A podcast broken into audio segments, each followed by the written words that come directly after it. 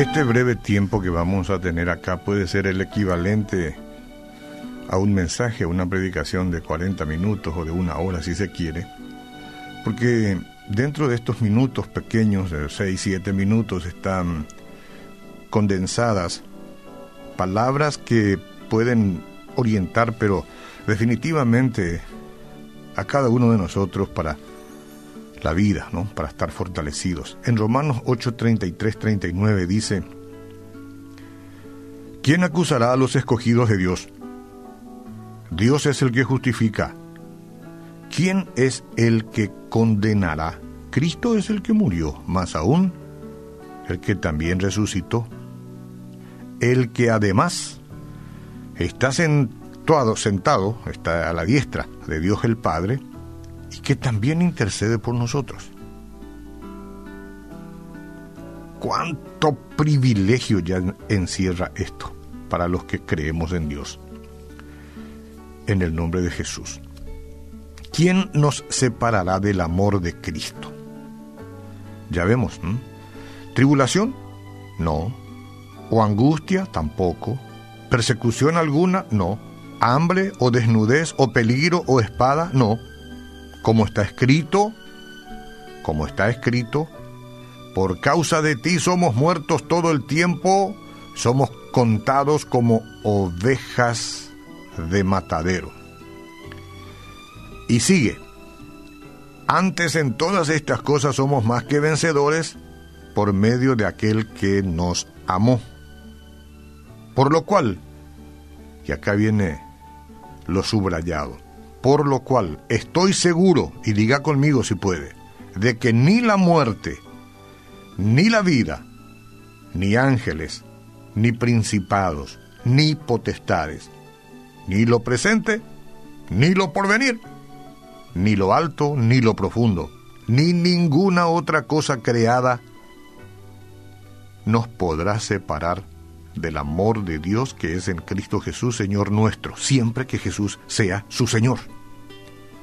Ahí podríamos terminar si queremos, ¿no? Está expuesto todo, porque esa es palabra de Dios pura. Pero se me ocurre poner ante nosotros esta pregunta. ¿Cómo respondería usted si alguien le preguntara, ¿se siente bien consigo mismo? sus pensamientos estarían llenos de dudas y autocrítica o podría mantenerse erguido y decir, sí, lo estoy, me siento bien conmigo. ¿Cuál sería la reacción? A ver, tómese unos segundos. ¿Se siente bien usted consigo mismo? Es que hay muchos comportamientos y actitudes que, sin duda alguna, son reprochables como el resentimiento, el adulterio y la codicia. Pero la inseguridad es diferente. La inseguridad es diferente. Es más como una llama lenta que arde en nuestro interior y que influye en nuestros pensamientos y nos hace daño de manera sutil. Las veces que me he sentido inseguro en la vida, así es como comprendí, ¿no? no podés hacer cosas. La inseguridad te, ata, eh, hasta em, cauteriza un poco tus talentos. No, sé si cauteriza, pero lo, lo paraliza. Cuando eres inseguro, esos dones, esos talentos que Dios te ha dado no pueden seguir funcionando. Este problema es más difícil de identificar, pero es poderoso y puede afectar la manera en que respondemos al llamado de Dios. Bueno, pero ¿qué es lo que se entiende por inseguridad? Porque es muy fácil decirlo. Es una sensación de insuficiencia que a menudo es agravada por una percepción de impotencia, falta de propósito, desaprobación o rechazo. Todo esto puede acumularse poco a poco y agobiarnos si no aprendemos a identificarlos. Por eso el camino no, en realidad es una sala muy especial que es el tiempo de oración ferviente. Si pasamos un tiempo de oración ferviente y le pedimos al Padre Celestial que haga brillar su luz en cualquier área de inseguridad que pueda ser una carga en el corazón,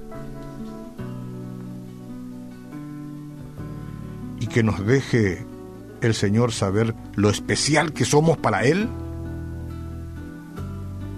ahí en realidad nuestro valor vuelve a cobrar sentido y como hijos de Dios entenderemos que Él nunca cambiará y siempre nos llevará de triunfo en triunfo, victoria en victoria, a pesar de las circunstancias. Rechaza todo espíritu de inseguridad. Confía en tu Señor, pasa tiempo con Él y disfruta de esta vida que te dio.